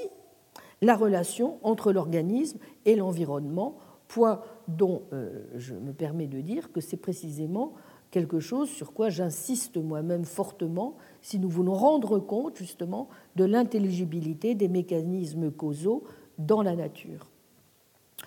Bref, il me semble que, euh, bien entendu, on dira que le concept de fitness est un concept purement hypothétique, incertain, euh, que les explications que l'on donne à partir d'un concept de ce genre n'ont pas la précision que nous donne la physique, bon, et qu'il y a toujours des contraintes euh, dans la nature que seule la physique peut expliquer, n'est-ce pas? Bon, mais en même temps, je crois aussi que certain nombre de, euh, de, la, prise en compte d'un certain nombre de, probabilités ou d'éléments dans le degré de fitness peuvent déjà parfaitement apporter euh, dans la manière même dont le modèle justement rend compte d'un certain nombre de similarités causales entre différents individus, donc entre différentes populations, contribuer, euh, je crois, à une amélioration, en tout cas, de ce qu'on pourrait appeler le concept d'optimalité adaptative, notamment si on associe au concept de fitness la, notion même d'environnement et donc le concept de niche, c'est-à-dire ce qui regroupe les éléments pertinents pour la survie, la reproduction des organismes, pour l'essentiel, les ressources disponibles, pas La concurrence, la coexistence avec d'autres organismes. Donc, je crois que, en tout cas, il me semble que euh, ce modèle s'il est, comme je, pense, un modèle qui est intéressant pour le biologiste évolutif, est quelque chose qui, en tout cas, rentre parfaitement bien dans la manière dont euh, le, le, modèle à liquiditiste dispositionnel essaie lui-même de comprendre ce qui se passe au niveau de la nature. Je dirais maintenant qu'il y a un deuxième, euh, me semble-t-il, un deuxième concept, euh, me semble-t-il, intéressant dans l'approche menée en philosophie de la biologie et qui, cette fois, intéresse plus directement la façon dont nous pouvons mieux expliquer comment s'opèrent, se regroupent, vous voyez, les pouvoirs causaux, n'est-ce pas? C'est-à-dire donc comment se lient, n'est-ce pas, les différentes euh, propensions, les différents euh, pouvoirs causaux, non seulement au sein d'un organisme, mais des organismes les uns avec les autres, n'est-ce pas? Là, évidemment, le, concept, vous vous en doutez, qui est évidemment extrêmement intéressant, sur lequel les, philosophes de la biologie euh, travaillent beaucoup, c'est le concept d'explication fonctionnelle. Bon. Or, vous savez qu'il y en a justement le concept de, de fonction biologique qui ne renvoie pas du tout au concept justement téléologique d'intention ou de but du créateur dans la notion contemporaine euh, de, de fonction euh, et qui n'entend donc pas du tout être pensé en dehors du cadre de la physique, de la chimie ou de la biologie, est évidemment pour nous intéressant car justement euh, la fonction met en évidence le potentiel explicatif d'un pouvoir causal. Pour une théorie causale des propriétés, l'essence d'une propriété, c'est bien, vous en souvenez, de produire les effets qu'elle produit. Donc, en biologie, où il s'agit de comprendre ces mécanismes, on a intérêt en effet à disposer de bons critères euh, pour comprendre euh, comment certains effets se produisent plutôt que d'autres. Donc, sans entrer dans les développements de ces travaux de la biologie contemporaine, pour lesquels nous avons un certain nombre en France de représentants éminents qui ont travaillé sur, cette, sur ce concept. Je pense notamment à, la regrettée remarquable philosophe de la biologie euh, Marie-Claude Lorne. Euh, je pense que le critère le meilleur qui puisse retenir ici notre attention, euh, c'est non pas le critère étiologique, qui se constitue, vous le savez, par référence au passé évolutionnaire, et donc définit la fonction par essentiellement les aspects, les effets avantageux qui ont été sélectionnés dans le passé et donc qui contribuent à expliquer pourquoi les organismes possédant la fonction en question sont encore présents. Par exemple, la fonction du cœur, n'est-ce pas, est de pomper le sang et non pas d'émettre du bruit. Et donc c'est l'avantage sélectif, n'est-ce pas, de euh, la fonction qui permet de comprendre pourquoi euh, c'est euh, cela qui a été recruté en quelque sorte dans le passé mais évidemment, comme il est très difficile de, déterminer, de remonter, le, euh, de, remonter, dans le passé, euh, on privilégie généralement ce qu'on appelle une approche systémique, c'est-à-dire on essaie de, voir, au fond, comment on essaie de, s'appuyer sur le contexte et sur l'organisation structurelle des capacités causales d'un système, tel que, par exemple, un organisme. Donc, euh, la fonction biologique est donc, une fois encore, vous voyez, définie comme une disposition causale, mais qui va jouer un rôle particulier au sein de l'organisation des capacités du système en question. Donc, et va permettre de déterminer, sur la base des capacités de l'organisme, la nature des fonctions biologiques. La question est ensuite font de préciser ce que sont les capacités objectivement pertinentes des organismes pour évaluer les dispositions qui contribuent de manière significative à ces capacités, de telle sorte qu'elles puissent être vraiment considérées comme des fonctions. C'est un point sur lequel travaille notamment euh, le, philosophe de la biologie euh, Marcel Weber. Bon, euh, exemple de système, le cas d'une plante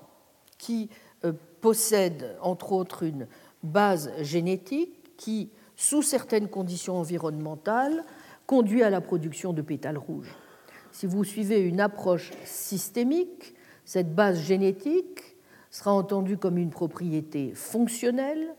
parce que la disposition de produire des pétales rouges contribue elle-même à une capacité supérieure de la plante, à savoir le fait d'être capable d'attirer les insectes pour la pollinisation. De façon générale, même si l'approche donc étiologique et l'approche causale dispositionnelle, dans les faits,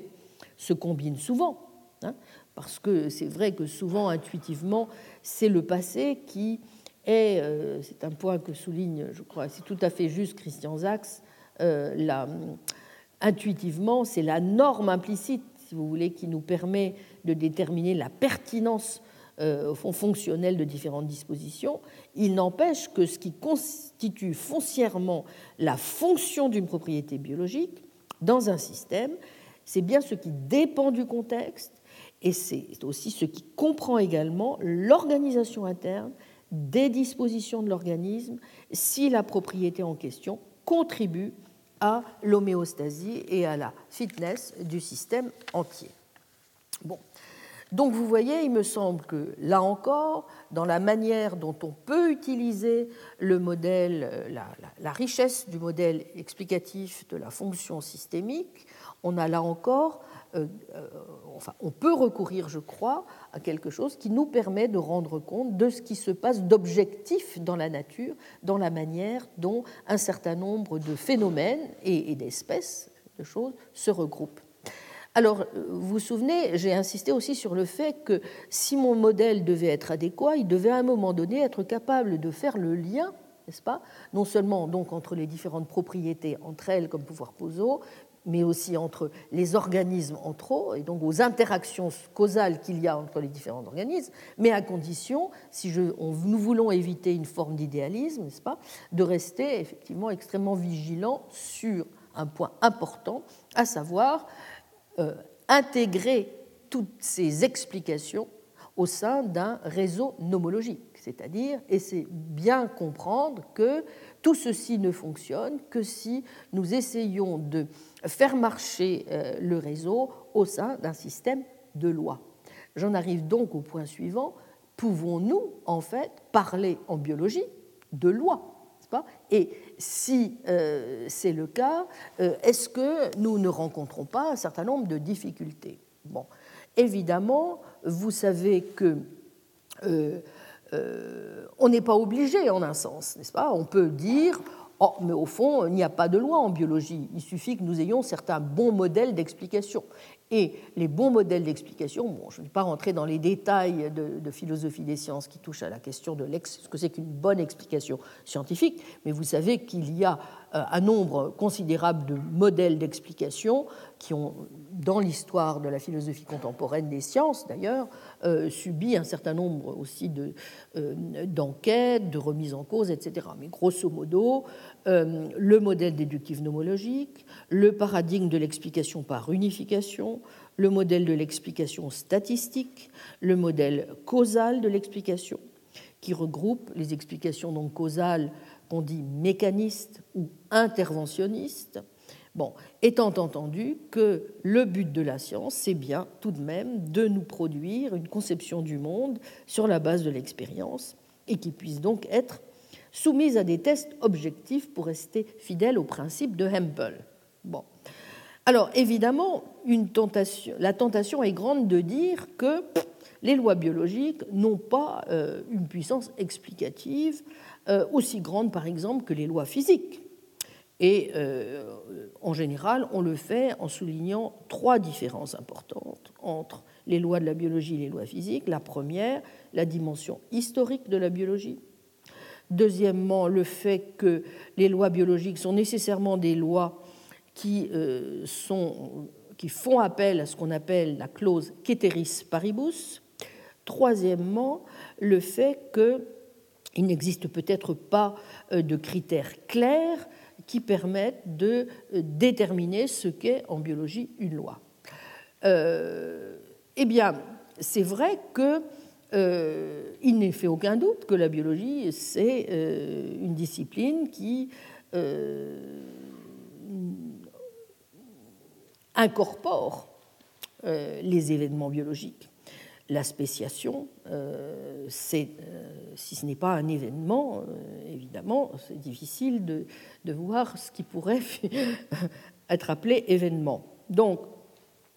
l'élaboration de lois correspondantes semble évidemment, on peut, on peut considérer que l'élaboration de, lois qui permettent de rendre compte à ce moment-là de ce type d'événement est tellement difficile qu'elle n'a aucun, aucune espèce de, possibilité de euh, nous donner ce que nous attendons généralement des lois, c'est-à-dire une capacité à la fois de prédiction, n'est-ce pas, et d'explication. Maintenant, euh, nous savons aussi qu'il y a un certain nombre de, théories euh, physiques, par exemple la cosmologie, qui sont aussi, n'est-ce pas, des sciences diachroniques. Donc, et en un sens, elles aussi font référence à des relations causales régies par des lois physiques. Donc il me semble qu'on peut considérer que ce n'est pas le fait pour une loi biologique d'être une loi en un sens euh, qui intègre une dimension historique, euh, qui empêche euh, la, qui empêche la biologie d'être considérée comme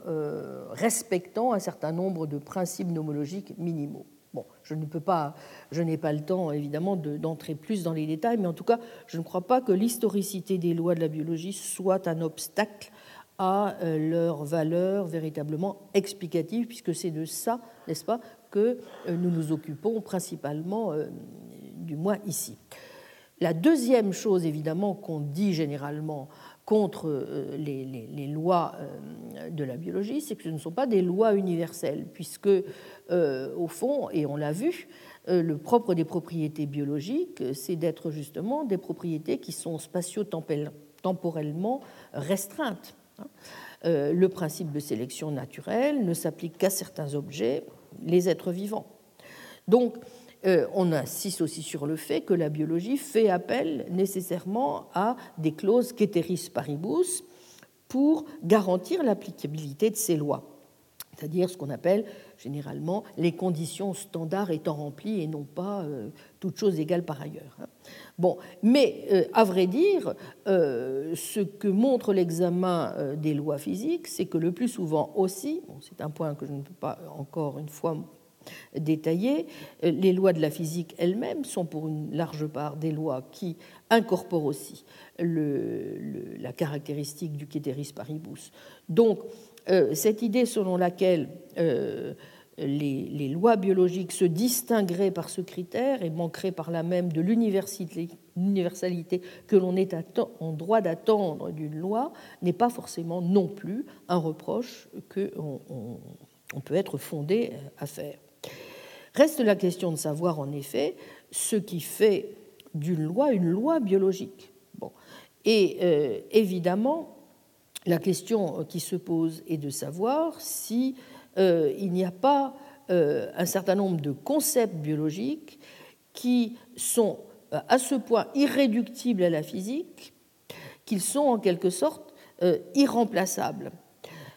par exemple, euh, un certain nombre de, propriétés de la biologie euh, supposent qu'on appelle la réalisabilité multiple. Or, euh, si, comme on le dit, l'une des difficultés les plus grandes que rencontre toute conception correcte d'une loi, c'est la possibilité justement que euh, la réduction des phénomènes soit entravée par le problème de la multiréalisabilité, il est évident que euh, si l'on veut que la puissance explicative des lois biologiques et donc sur leur capacité à réduire, n'est-ce euh, soit maintenue, c'est certainement un élément qui devra être pensé de façon extrêmement euh, précise et qui supposera certainement que l'on adapte à la biologie euh, certains modèles. Euh, je ne dis pas que l'on renonce au réductionnisme, puisque si on veut expliquer, il faut toujours réduire, ce qui ne veut pas dire éliminer, pas? Mais il est évident qu'il faudra que l'on essaie de trouver des modèles de réductionnisme qui soient adaptés, pas, à la situation. Bien, en tout cas, euh, c'est un point sur lequel peut-être j'y reviendrai parce que justement, je crois que euh, on, voit la question euh, avoir une, acuité particulière dans le domaine de ce que c'est qu'une explication génétique, mais comme je parlerai justement de ce point lorsque nous aborderons cette espèce naturelle qu'est l'espèce homme euh, dans la dernière leçon, je, reviendrai sur ce point. Si vous voulez, je voudrais simplement aujourd'hui très rapidement euh, conclure sur euh, quelques, bon, peut-être quelques, quelques mots rapides pour vous dire en même temps, il me semble que ce qui est important, si on veut de toute évidence avoir une, une analyse satisfaisante de ce qui se joue dans euh, la question des espèces naturelles en biologie. Et donc, essayer d'avoir, au fond, une théorie ou un modèle qui soit suffisamment explicatif pour rendre euh, intelligible ce qui se passe sur le plan de la nature, si tant est que l'on admet, que l'on reconnaît, n'est-ce pas, d'emblée qu'il y a un fondement objectif minimal à un certain nombre des classifications que nous opérons, alors de toute évidence, il me semble que nous devons évidemment euh, être attentifs au moins à trois choses. La première chose, il nous faut certainement insister, euh, c'est le point euh, auquel j'ai fait référence quand j'ai parlé du caractère intéressant du modèle des clusters, par exemple, insister sur la nécessité de faire appel, en biologie notamment, mais pas seulement, je crois que j'y avais insisté aussi dans le cas de la chimie, à la multiplicité des modèles explicatifs à monopoliser, n'est-ce pas? C'est-à-dire, il faut associer un modèle qui, effectivement, euh, fera appel à la sélection naturelle, à la dérive génétique, procéder aussi certainement, comme le montrent les travaux contemporains, notamment de mon éminente collègue ici, Edith Hearn, de la chaire d'épigénétique, être beaucoup plus attentif qu'on ne l'a été à une certaine époque à un certain nombre, par exemple, de phénomènes qui se produisent au niveau épigénétique, en faisant certainement attention dans le même temps, étant donné le caractère euh, encore très jeune de cette science, à ne pas subrepticement confondre une explication épigénétique et la réintroduction subreptice de tel ou tel élément lamarckien ou vitaliste, n'est-ce pas? Je crois que justement la science épigénétique est suffisamment contrôlée en ce moment pour apporter les critères n'est-ce pas, euh, de, pertinence suffisant pour ne pas, euh, pour être capable de, distinguer les, deux niveaux, si j'ose dire. Mais en tout cas, il me semble évidemment qu'on doit aussi euh, faire intervenir ce type de, de, modèle. La deuxième idée, c'est qu'il me semble aussi que si du moins nous, ne voulons pas perdre de vue l'importance de la classification nécessaire des espèces, euh, qui, je crois, s'impose notamment euh, en raison d'un certain nombre de, problèmes que nous pose la biodiversité, c'est-à-dire la disparition d'un certain nombre d'espèces, et donc qui nous oblige à être extrêmement attentifs à l'inventaire des espèces qui existent. Donc nous avons besoin, en effet, des outils de la classification. C'est pourquoi il ne faut jamais euh, considérer que les classifications euh, sont des au fond, sont simplement des, instruments euh, totalement euh, arbitraires ou euh, dont on pourrait se dispenser. Et je crois que de ce point de vue, la manière même dont la systématique cladistique a permis de reprendre, que ce soit la cladistique du process ou du pattern, moi je n'ai pas le temps de, de dire des, choses là-dessus, mais enfin, il est évident que la manière même dont euh, les, les, modes d'explication des systématiques phylogénétiques cladistiques sont extrêmement intéressantes et doivent être prises aussi, en dépit du fait que quelquefois elles vont à l'encontre d'un certain nombre de nos intuitions sur les catégories, mais elles doivent être aussi évidemment prises en considération. Elles doivent être prises en considération. Euh, étant entendu que peut-être on peut regretter quelquefois qu'elle soit un petit peu timide dans le principe de neutralité qui est la leur, là où justement, lorsque nous avons une exigence réaliste d'intelligibilité, nous avons envie quand même de faire des hypothèses aussi sur l'évolution, sur la façon dont les choses dans l'histoire causale euh, se sont passées. Mais enfin, il est évident que tous les outils de la systématique cladistique sont évidemment euh, des éléments qui doivent être pris en considération dans les différents modèles que euh, nous faisons intervenir. Enfin, je disais euh, que pourquoi ces schèmes explicatifs devait-il être le plus nombreux possible? Eh bien, tout simplement, en effet, parce qu'il me paraissait très important de comprendre de mieux en mieux ce qui se passe sur le plan de euh, la biodiversité. Et euh, donc, c'est pourquoi j'ai été très sensible à cet aspect des choses euh, qu'évoque Hacking et qu'évoque Boyd et que reprend aussi, c'est une idée, j'y reviendrai, John Dupré. Et, je crois que c'est aussi un élément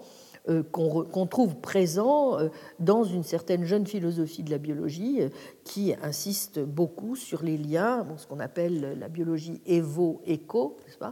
les liens entre la biologie et l'écologie. Et donc, il me semble que ce, dont témoigne en tout cas l'étude à laquelle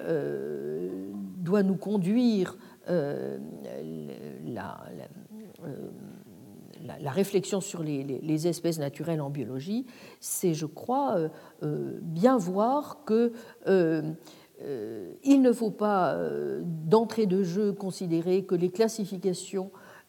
auxquelles nous parvenons sont des classifications qui sont le pur produit de notre entendement. Peut-être euh,